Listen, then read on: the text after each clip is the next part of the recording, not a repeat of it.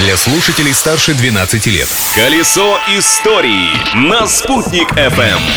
Всем большой солнечный привет! Сегодня 17 апреля. Чем примечательна эта дата, спросите вы? Я, Юлия Санбердина, отвечу следующее. Праздник дня! Забудьте все, что вы знали о кофе, потому что то, что мы с вами так называем, для итальянцев просто водичка с кофейным привкусом. Недаром в итальянском календаре сегодня день эспрессо. Причем праздник этот более чем официальный. Для того, чтобы его отметить, заведению требуется получить специальное разрешение от Национального института итальянского эспрессо. Да, там и есть и такой. Ведь эспрессо-машину изобрели именно в Италии.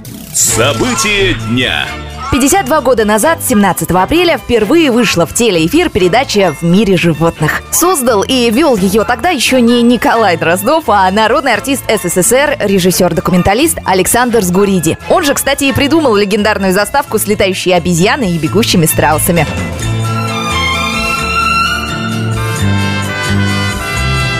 Сгуриди снял более 30 фильмов о животных. В одном из них даже снимался самый знаменитый пес Великой Отечественной войны – овчарка по кличке Джуль Барс. Личность дня.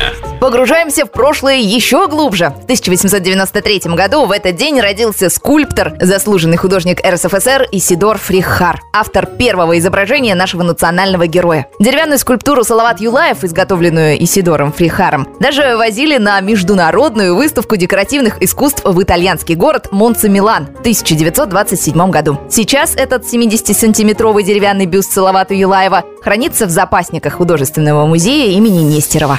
Личность дня. В этот весенний день родился человек, период правления которого называют теперь самым весенним словом «оттепелью». 17 апреля на свет появился Никита Сергеевич Хрущев. Башкортостан видел первого секретаря ЦК КПСС своими глазами. В августе 1964 года, за два месяца до отставки, вождь побывал в республике и очень обрадовался, увидев, что в Туймазах растет кукуруза. Из Уфы Хрущев поездом отправился в Казахстан. По пути ему устроили еще одну встречу с жителями Башкортостана. Один из колхозников пожаловался, что дожди не дают убирать хлеб. В ответ на это Хрущев посоветовал завинтить в небе дыру. Но наивный трудящийся не унимался. Вы, Никит Сергеевич, находитесь к Богу выше. Вы сами завинтите эту дыру.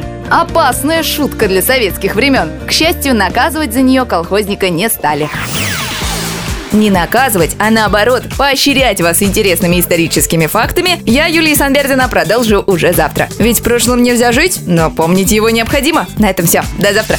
Колесо истории на «Спутник FM.